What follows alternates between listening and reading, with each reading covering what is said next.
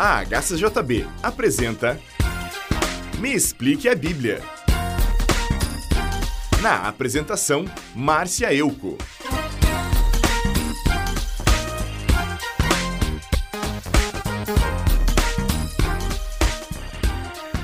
Graça e paz, amigo ouvinte. Hoje estudaremos 2 Timóteo, capítulo 2.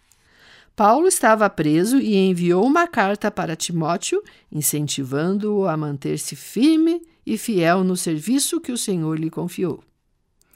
Paulo disse a ele: Meu filho, fortifique-se na graça que há em Cristo Jesus. O que você me ouviu ensinando diante de muitas testemunhas, transmita a outros homens de confiança, para que eles sejam capazes de ensinar outras pessoas. Participe do meu sofrimento como um bom soldado de Cristo Jesus, pois o soldado, quando está servindo, quer agradar o seu comandante e por isso não se envolve em negócios da vida civil. O atleta que toma parte numa corrida não recebe o prêmio se não obedecer às regras da competição. E o lavrador que trabalha no serviço pesado deve ser o primeiro a receber a sua parte na colheita.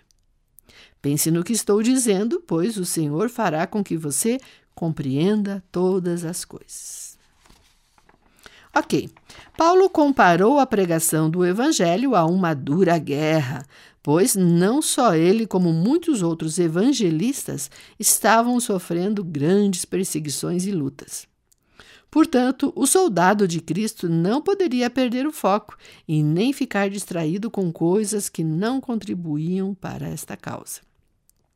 Paulo também fez outras comparações, dizendo que o trabalho era como o esforço de um atleta que se empenha para alcançar sua medalha e que tem que competir conforme as regras estabelecidas. E disse ainda que esse trabalho é como o do agricultor, que precisa arar a terra seca para plantar a boa semente e só depois colher o que plantou. Mas o agricultor será o primeiro a receber a sua parte. Timóteo estava trabalhando numa cidade onde havia um templo para cultuar a deusa pagã chamada Diana, também conhecida como Ártemis. Os efésios veneravam este ídolo, e isto tornava o evangelismo mais difícil.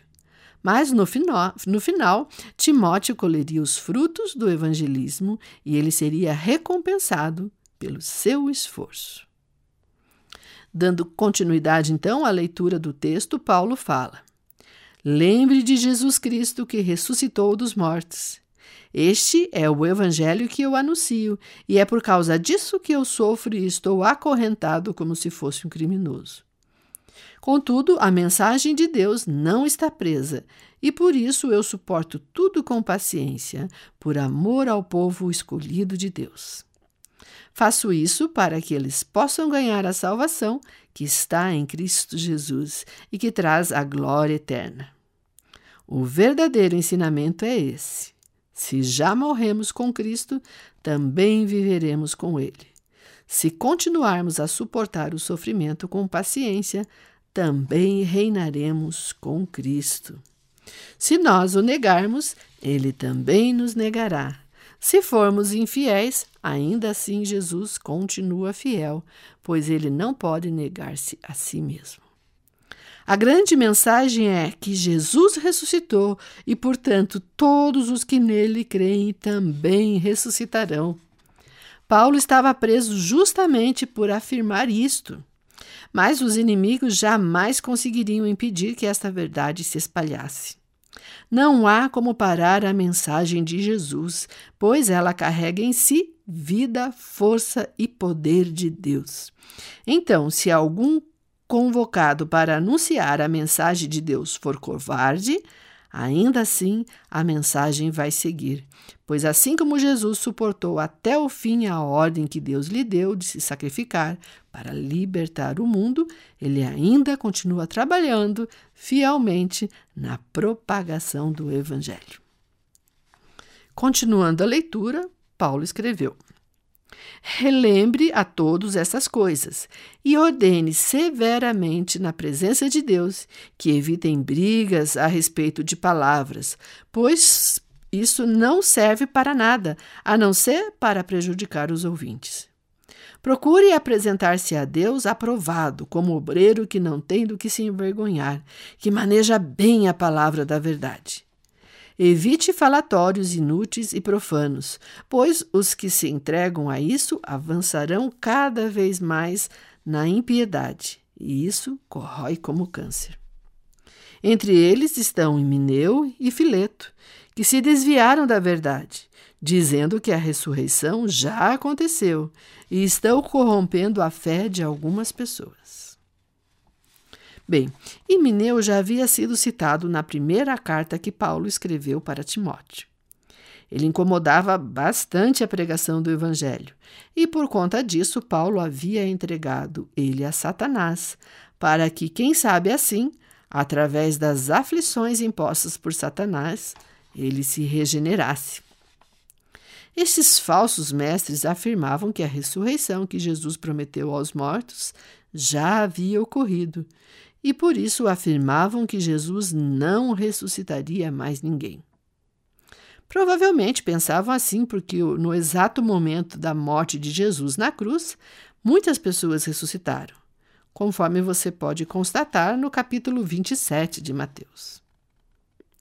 Paulo pediu para que Timóteo não se envolvesse nessas discussões tolas, pois isso só serve para deixar os ouvintes perdidos e sem entender quem está falando a verdade.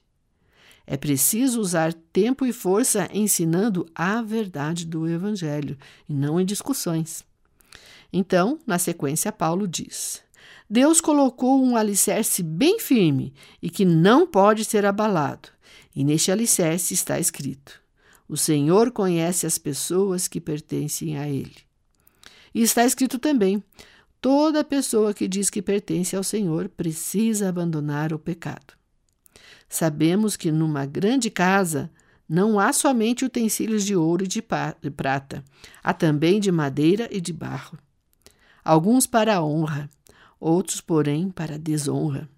Mas se alguém se purificar destes erros, será utensílio para a honra, santificado e útil ao seu Senhor, estando preparado para toda boa obra.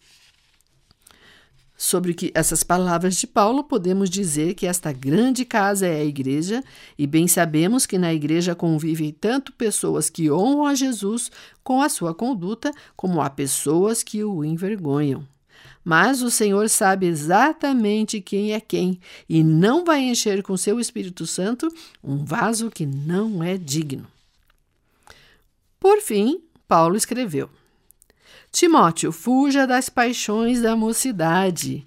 Siga a justiça, a fé, o amor e a paz, assim como aqueles que invocam o Senhor com o coração puro. Evite as discussões insensatas e absurdas, pois você sabe que elas só provocam brigas.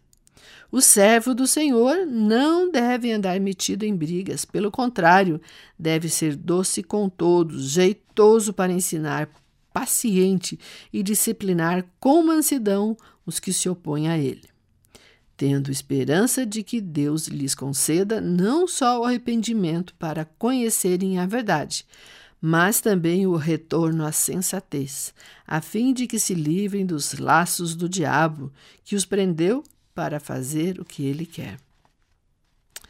Amigo ouvinte, Jesus nos chamou para ser sal e não pimenta ardida. Se ficarmos discutindo com as pessoas que discordam de nós, perderemos um precioso tempo que pode ser usado na evangelização. Então, que a mansidão do Espírito Santo te domine e te encha de amor ao próximo. Até o próximo programa. Quer ter a sua dúvida respondida neste programa? Mande para nós, que a Márcia responde. Escreva para a HCJB. Rua Frederico Maurer, 2801, Curitiba, Paraná. CEP 81 670 020. Telefone 41 3376 3553 ou mande um e-mail para hcjb@hcjb.com.br. Você também pode ouvir a nossa programação pela internet. Entre na nossa página www.hcjb.com.br